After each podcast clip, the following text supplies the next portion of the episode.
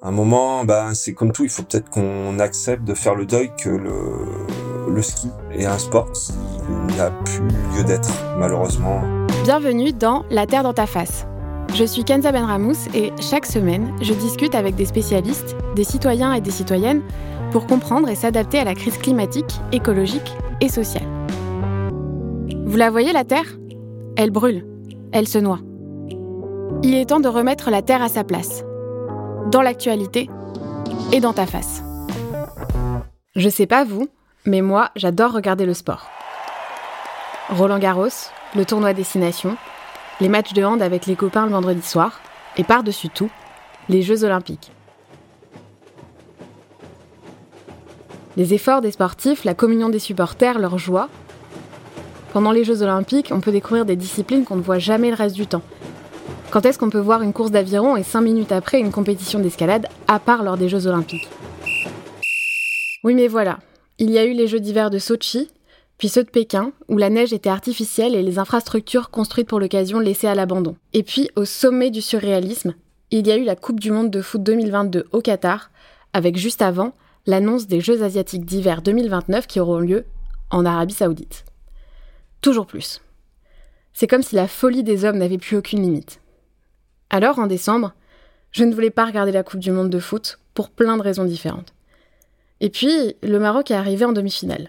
Alors là, grande réunion dans mon cerveau, bataille interne pour savoir si j'allais ou non regarder le match France-Maroc. Pourquoi? Parce que je suis franco-marocaine et que forcément, c'était loin de me laisser indifférente. Parce que justement, ça n'est pas que du sport, mais aussi de la politique, et surtout un vecteur d'émotion. Alors l'amour du sport veut-il tous les sacrifices, y compris celui de la planète faut-il encore organiser des grandes manifestations sportives en pleine crise écologique? Pour en parler aujourd'hui, je reçois Eddie Clemensac, cofondateur de l'agence et média Écolosport. On le sait, le transport aérien émet beaucoup. Euh, or, les compétitions sportives, les grandes manifestations sportives, euh, elles participent souvent au déplacement euh, en avion des supporters. Est-ce que l'idée même de faire des compétitions internationales ne tend pas à être désuète? C'est une vaste question. oui, en effet, on, sait que 80% de, de l'empreinte carbone d'un événement est liée au transport. Forcément, on se questionne de plus en plus sur l'avenir des grandes compétitions Est-ce qu'elles ont encore lieu d'être Doivent-elles encore se dérouler Ou euh, bah, doit-on fermer peut-être les malheureusement un peu les frontières aux, supporters euh, venant de l'extérieur? C'est une vaste question, mais qui, euh, je pense, de toute façon, va se poser de plus en plus et va profondément, à mon avis, changer le, visage des organisations sportives dans le futur. On le voit encore ben, avec le Qatar, d'autant plus là avec un, une capacité hôtelière euh, qui était euh, bien inférieur au nombre de spectateurs qui étaient là et où ils ont dû mettre, je crois, 160 avions par jour. Oui, c'est ça, 160 avions de navette, ce qui représente, euh, je crois, euh, une toutes les 6 minutes ou 10 minutes, quelque chose comme ça. C'est juste hallucinant, quoi. Donc, donc voilà, mais on voit qu'il y a des, déjà des lois, ben, juste en France, alors même si je la trouve pas assez encore ambitieuse, mais sur les avions de, pour les trajets qui peuvent se faire en 2h30 en train qui n'ont plus lieu d'être. vous parliez du coup des 80% euh, du carbone en fait qui vient justement des déplacements.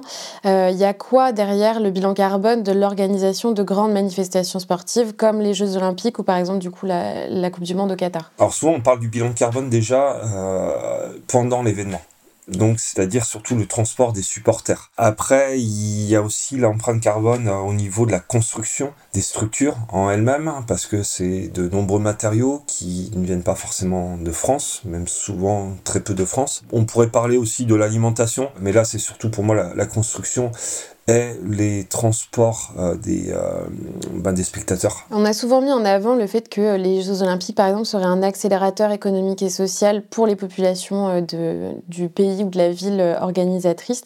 Est-ce que c'est vraiment vrai? Est-ce que c'est toujours vrai? Oui, forcément, il est au niveau touristique. Au niveau social, j'ai pu voir, ben, si on reprend le Qatar, qu'Amnesty International avait notamment remarqué qu'il y avait des évolutions. Mais est-ce qu'elles vont être pérennes ou est-ce qu'elles vont être juste à l'instant T, que c'est un, un petit mouchoir blanc posé pour cacher la misère et que euh, dans, dans cinq ans, ça sera machine arrière toute. Et puis au Qatar, c'est vraiment deux poids, deux mesures, parce qu'il y a aussi l'impact social ultra négatif euh, de la construction de tous les stades euh, et des travailleurs immigrés qui ont très très peu de droits finalement. Ouais, tout à fait. Alors, après, on tape sur le Qatar, mais je me souviens que pour les JO de Sochi, par exemple, il y avait eu un, un reportage sur Envoyé spécial qui montrait aussi euh, un peu la, face cachée de l'événement. Alors on parlait peut-être moins de morts, mais il y a eu des délocalisations qui ont été quand même euh, assez monstrueuses, où les gens ont été remis dans des, algécos, donc ont été enlevés de leur maison euh, pour vivre dans des algécos, dans des conditions affreuses.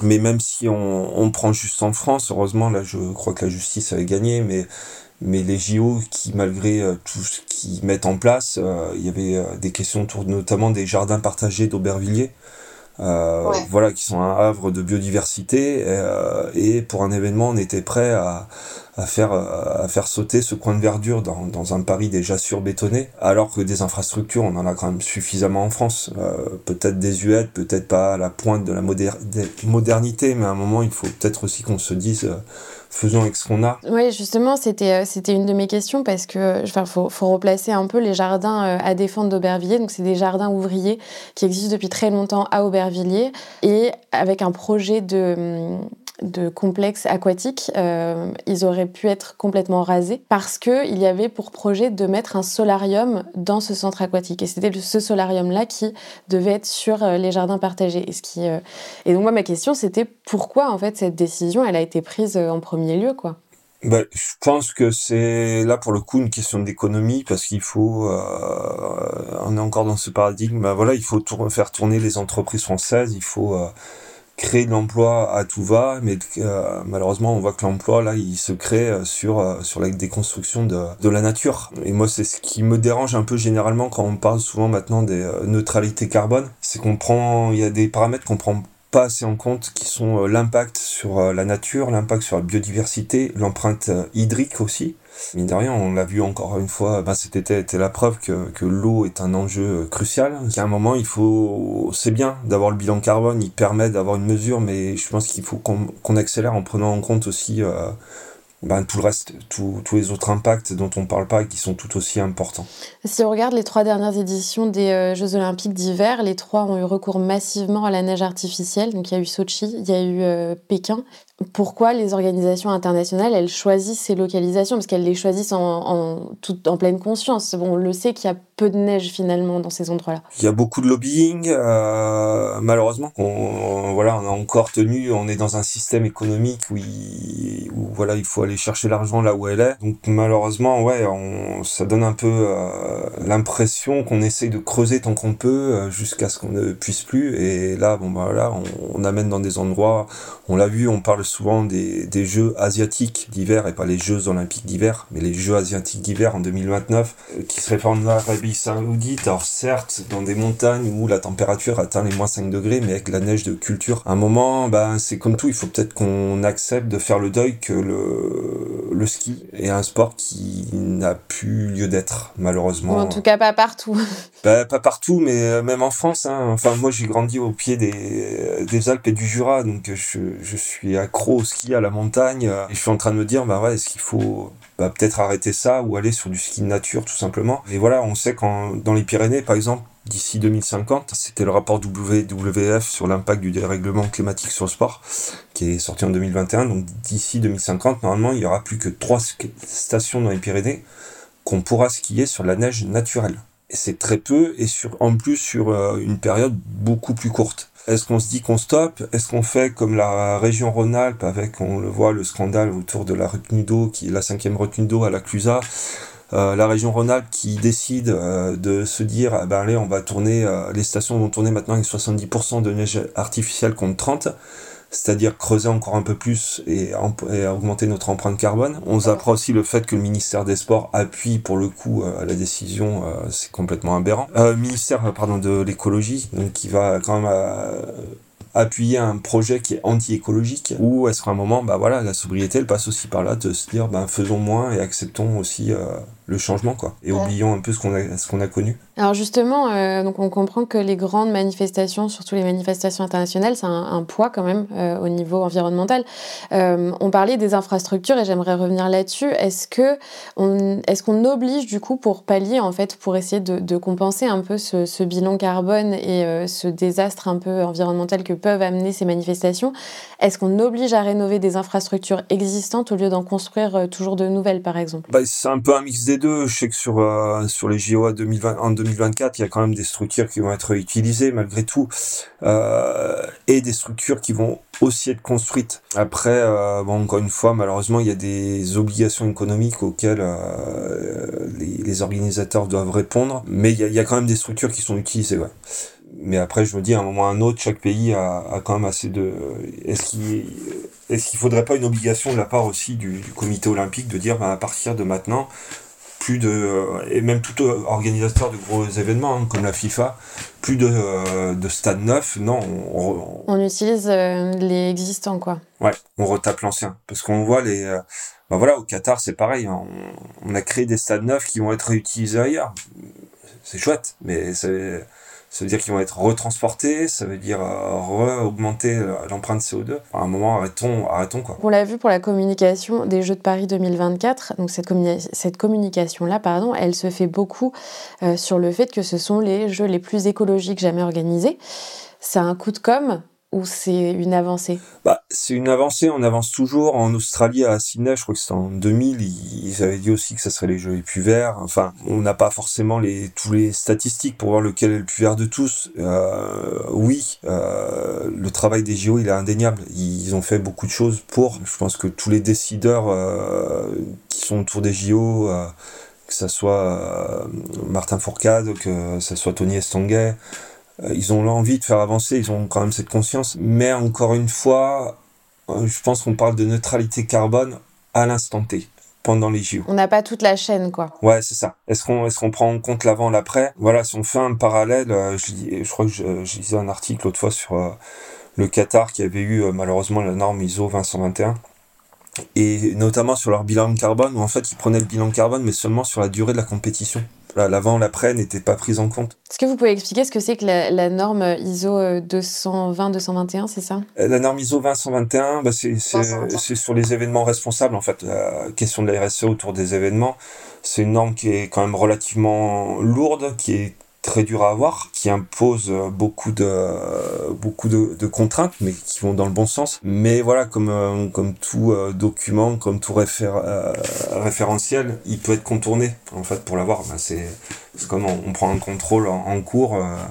Il ben, y a des tricheurs qui vont réussir à avoir quand même une très bonne note parce qu'ils ont réussi à, à contourner, bah là c'est un peu la même chose quoi. Donc comment ça s'est passé pour la Coupe du Monde au Qatar justement? Bah ils sont appuyés, si j'ai bien compris, sur un cabinet, euh, un cabinet d'experts qui, qui les a renseignés sur euh, comment comment contourner les règles ou comment euh, cocher les cases, on va dire, comme il faut. Ce qui est gênant là-dedans, c'est que ça remet en cause une, euh, une norme qui est, qui est quand même juste et qui, est, qui, qui, qui va dans le bon sens à la base. Euh, je vous invite à lire, là justement, on a eu Xavier Parento qui a donné une interview sur Ecolosport euh, pas plus tard qu'hier, du cabinet IPAMA qui, accompagne les structures pour avoir la norme ISO 221 et qui explique vraiment tout ça. voilà, c'est hyper intéressant à lire. Mais il faut pas, voilà, il faut pas remettre en cause cette norme qui, qui, qui a un outil précieux pour, pour qu'on puisse avancer. Quoi. mais justement, comment on fait pour que ce genre de décision euh, ne soit plus possible? Comment on, renforce en fait ce genre de, de normes finalement? Elles sont déjà très fortes en fait. Hein. C'est plutôt comment on, comment on sanctionne les tricheurs. C'est plutôt là où il faudrait se poser la question. Euh, c'est comme un label. Euh, bah voilà, il y, y, y, en a qui vont contourner. C'est plutôt euh, quel, euh, au niveau de la justice, peut-être de, de s'en emparer et de se dire, bah voilà, euh, est-ce qu'on, à limite, on, on, le sait, le Qatar là, c'était tellement flagrant que voilà, on, on sait qu'il y a eu un truc qui n'allait pas quoi. mais comment on pénalise ça? Donc, est-ce qu'on doit arrêter d'organiser des grandes manifestations sportives comme les euh, Jeux Olympiques pour ne pas aggraver la crise écologique? Les arrêter, je pense pas. Les repenser, oui. Euh, on va me prendre peut-être pour un fou, mais je me dis que ben voilà, il faut peut-être se dire ben, que maintenant, quand, quand, une Coupe du Monde est dans un pays, ben, malheureusement, c'est que les gens euh, qui habitent dans ce pays qui peuvent venir ou ou qu'on limite. Mais là, ça, ça, remet en question en fait de toute façon tout notre mode de société. Euh, tant qu'on aura des avions, comment on peut pas arrêter, on peut pas interdire des gens de venir. Oui, et puis surtout que le, kérosène est moins taxé, c'est quand même un mode de transport qui subit pas les mêmes, euh, euh, les mêmes interdictions, qui a pas les mêmes taxes finalement que les autres, que le train, que la voiture. Euh, mais du coup, est-ce que dans, ce, dans, cet, imaginaire, dans cet imaginaire, est-ce qu'on peut euh, penser par exemple des, Jeux olympiques organisés par des continents au lieu de villes ou de pays en utilisant euh, les infrastructures en fait, qui existent sur ces lieux déjà établis? On peut, mais si on prend, on, a eu le cas hein, en 2020 avec la, la Coupe d'Europe en foot, à part que ben au niveau bilan de carbone, c'était encore encore pire quoi, parce qu'on a des équipes qui prenaient l'avion limite pour venir s'entraîner. Euh, pour avoir discuté moi avec des gens qui ont bossé sur l'événement, ils m'ont dit mais euh, c'est intemporel en fait par rapport à ce qui se passe, par rapport à la crise climatique. Donc non, je sais pas, est-ce qu'il y a une solution? Est-ce que bah, c'est se dire d'en faire moins? Là aussi, euh, de toute façon, on l'apprend qu'il faut apprendre à faire le deuil de tout ce qu'on a connu. Donc il faut peut-être aussi qu'on apprenne à, faire le deuil un peu de ça. Peut-être ce, est-ce que ça peut pas être une formule de super Jeux Olympiques dans lesquels on intègre aussi la Coupe du Monde de foot et la Coupe du Monde de rugby et tous ces gros événements et que tous les quatre ans on est on est quelque chose d'énorme qui dure un mois avec euh, mais que ça soit tous les quatre ans et que ça soit euh, limite l'unique euh, événement sportif. Et après on enfin événement international. Et après on, se concentre plutôt sur des bah, sur des compétitions nationales. Le sport spectacle parce qu'on parle de la partie émergente de l'iceberg le sport spectacle ralentisse et qu'on se concentre un peu plus sur le sport en lui-même, sur ce qu'il est, sur c'est-à-dire être en bonne santé physique, être en bonne santé mentale, et pouvoir euh, ouais voilà rendre euh, rendre au sport ce qu'il est à la base quoi. Et est-ce que vous pensez euh, que pour aider par exemple le, le sport, est-ce que le fait d'avoir des personnalités issues du monde du sport qui s'engagent vraiment pourrait faire avancer vraiment les choses? Ouais, tout à fait. De toute façon, il en faut. C'est les meilleurs ambassadeurs. Nous, avec École Sport, euh, c'est ce qu'on dit. Encore une fois, le, le, sport, il est vecteur de beaucoup de messages, euh, messages forts. Les sportives et sportifs euh, connus, c'est devenu des, des influenceurs et des influenceuses énormes. ils sont tellement suivis. donc ouais, il faut des gens qui, qui portent le message. On en a certains en France. On a bon bah Julien Pierre qui a fait le label Fair, Fair Play for Planet. On a Nicolas Karabatic qui est hyper engagé, mais c'est encore une minorité. Et il faudrait qu'il y en ait, euh, plus, euh, parce qu'il faut qu'ils prennent conscience aussi, ces sportifs et sportives, qu'à un moment donné, euh, bah, ils ont leur, leur, leur, job, parce que c'est un job, il aura plus raison d'être, parce que nos priorités, sera, sera de la survie malheureusement et, pas du divertissement. Euh, je vais finir par une question que je pose toutes les semaines à mes invités. Euh, quelle serait pour vous la première mesure à mettre en place pour faire face à la crise écologique? Ouf, un vaste sujet. Euh, pas une mesure en elle-même, mais ça serait autour de valeurs de partage. On gagnera, on arrivera à, aller contre euh, la crise climatique en partageant, en coopérant, en, stoppant cette notion d'individualisme et de recherche de profit juste pour soi. Si on prend l'exemple de la voiture, bah, c'est peut-être arrêter d'avoir une voiture individuelle et plutôt d'avoir, euh, comme les Vélib, des que des voitures en libre partage, même dans les milieux ruraux, ça peut se faire. Et puis être sur du, ouais, du plus sobre, du local, du, plus petit, euh, d'être sur de la simplicité. Donc ça, c'est plus euh, qu'une loi, c'est un état d'esprit, je pense qu'il faut changer. Euh, et on peut être heureux sur la simplicité, ça, ça, rend heureux aussi. Donc, donc essayons de nous rendre heureux. Merci à Eddie Clemensac et à vous d'avoir écouté cet épisode de La Terre dans ta face. Retrouvez-moi tous les jeudis pour un nouvel épisode. Et si vous avez aimé ce podcast, dites-le nous. Vous pouvez nous laisser des étoiles sur les plateformes de podcast et nous suivre sur les réseaux at alvéole-du-bas création. À jeudi prochain. Ce podcast est produit par le studio nantais Alvéole Création. Il est écrit et animé par moi, Kenza Benramous. Pensé et produit avec Marine Roguillerme, également au montage, mixé par Pierre Yvalin au studio Alvéole.